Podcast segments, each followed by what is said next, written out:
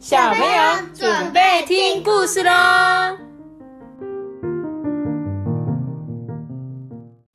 阿邦，啊，阿邦，我是豆比。阿邦，阿邦是怎么样？好啦，我们今天一样哦，要来讲我们圣诞节有关的故事。现在已经现在倒数第三本了，明天呢就是耶诞夜了，所以我们还有三本有关于圣诞节的故事哦。那今天要讲的这个啊，叫做《小小圣诞老人》。你猜小小圣诞老人是怎样的小小圣诞老人？大概这么大吧。你说你觉得他的样子很小，对不对？嗯，它大概这么大。那你觉得他是形状小小吗？不是不，然嘞？跟地球比起来很小。哦，跟地球比起来，当然啊，他应该就是一个像是耶诞老人的孩子。比如说，我是圣诞老人，你就是小小圣诞老人。我我猜的啦阿。班是小小小圣诞。阿班是小小小圣诞老人。来，我看这小小耶诞老人的故事。我是在遥远的北国啊，有一个村子，村子里面呢住着一群耶诞老人。每年一到耶诞季节啊，全村上下都非常的忙碌啊，忙着包装礼物、烤美味的饼干、清理雪橇，还要帮驯鹿梳理帆呢。不过这样忙碌的时刻啊，却有一个人悠闲的在那里玩耍，那就是小小耶诞老人。因为小小耶诞老人总是第一个开始准备，也最早完工，所以他都有时间去堆雪人呢。哎，只剩下三天了啦！耶诞老人紧张的叫着：“哦，你要不要来帮我们呢、有一个耶诞老人一问。这时候，小小耶诞老人回答说哦，分分礼物应该难不倒你们吧？：“对，没错。” 这时候，耶诞老人就说：“吼、这小家伙口气真大哎！”小小耶诞老人也跟着笑了。其实啊，耶诞老人平常很喜欢互相开玩笑，小小耶诞老人当然也很乐意帮忙啊。终于啊，到了出发送礼物的日子了。耶诞老人们负责送礼物给小朋友，而小小耶诞老人负责送礼物给动物。每年都是这样安排的。小小椰蛋老人啊，就是动物的椰蛋老人哦。准备出发的当天凌晨，小小椰蛋老人发现整个村子静悄悄的，一片黑暗呢。只有一栋小屋子里面啊，灯火通明。那是村子里的医院。小小椰蛋老人心里很不安呢，就赶紧飞奔过去。哦，老天，这真是太惨了！小小椰蛋老人一进门的时候，看见椰蛋指挥官说了这句话，接着他环顾四周，倒吸了一口气，原来床上躺满了长水痘的椰蛋老人。呃，这是典型的椰蛋水痘。椰蛋老医生这样说，诶，这时候指挥官就说：“那那他会传染吗？”老医生就说：“哦，那还用说？天哪！”小小椰蛋老人忍不住的惊叫。这下可好了，全村的椰蛋老人都长了水痘，只有指挥官跟老医生没事。但是只有他们两个，怎么可能完成送礼物给所有小朋友的任务啊？更何况耶诞老医生最好待在村子里照顾大家呀。有了，小小耶诞老人说找动物来帮忙。：“呃，动物能帮什么忙啊？”耶诞指挥官问。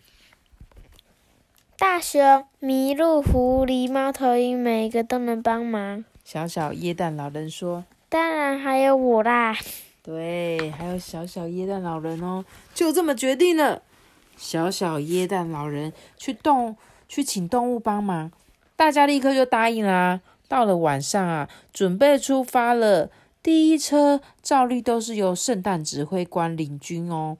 第二车就由小小椰蛋老人驾驶，第三车由大熊指挥，第四车点点点，大伙往北方前进，飞过北极冰层，诶，环绕地球一圈，经过了高山啊、深谷，穿过河流、湖泊，一路上看到许多海边的灯塔，陆地上的风车，还有偏远的乡镇，以及大城市里的万家灯火哟！哇哦，有些城市盖了很多高楼大厦，诶猫头鹰飞去的时候都快头昏眼花，差点飞不稳。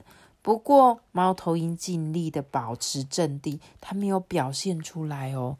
倒是坐在猫头鹰身上的小老鼠。他说：“他感到猫头鹰有一点点在发抖。”诶，这时候大家来到一座大铁塔的前面，停下来观望。诶，麋鹿就很好奇的问说：“嗯，这个铁塔是做什么用的啊？”这时候聪明的狐狸就说：“哼，这什么用处都没有，就只是好看而已。”对呀，咖喱铁塔。田鼠啊，偷偷的说：“哦，这个看起来好像一只倒插在地上的大铲子，哎。”对，哥哥，它是什么？巴黎铁塔。对呀，他们竟然那个吊饰只是被我同学拉断。对，就是巴黎铁塔的钥匙圈，对吧？我的是灰色。对，在另外一个地方呢，有一座城市，它竟然泡在海水里，耶！这个地方的街道就是一条一条的水道。耶诞指挥官下令说：“哎，你们小心别掉进水里呀！”大熊就说：“别担心，我们都会游泳。”兔子啊，默默的不说话。小小耶诞老人也注意到了，兔子呢，用后脚搔着它的长耳朵，好像有心事的样子。哎，这里，这里是哪里？记名字了。你猜猜看，三个字，有一个他们叫水都的国家，三个字，第一个字是威，威木田，第二个字叫做尼，威尼斯，对，是威尼斯，威尼斯就是一个水都啦，对啊，然后他们整个城市不会没有马路哦，他们的路就是这样，水，水就是他马路。然后每一间店就这样子，所以你要去这间店就要划船，然后停在他们家前面，就跟开车一样，只是他们那边不开车，他们那边是划船哦。嗯嗯，我忘记。啊，你忘记想到再跟我说。在整个旅途当中啊，椰蛋指挥官只有一次想对小小椰蛋老人发脾气，因为小小椰蛋老人。没有按规定从铁桥上方飞过去，而是从桥下过去。诶，不过耶诞指挥官并不是真的生气，他以前年轻的时候也做过同样的事情，只是时间久了没有人记得。就是他们可能有规定，圣诞老人啊不可以穿越桥下，一定要从桥的上面飞过去哦，不然如果礼物太大，不小心被这个铁桥绊到怎么办？整个晚上啊，大家东奔西跑，忙着送礼物。等到耶诞指挥官回到家，脚酸背痛的走下巡路车的时候，他说脚酸背痛，脚很酸呢，才发现他年纪大了啦，有一点力不从心。他打算明年早点叫大家去打预防针。这样就不用亲自出嘛，可以留在家里享受那个椰蛋甜酒喽。你看他们长那个水痘，每个就是会传染的，你知道吗？嗯。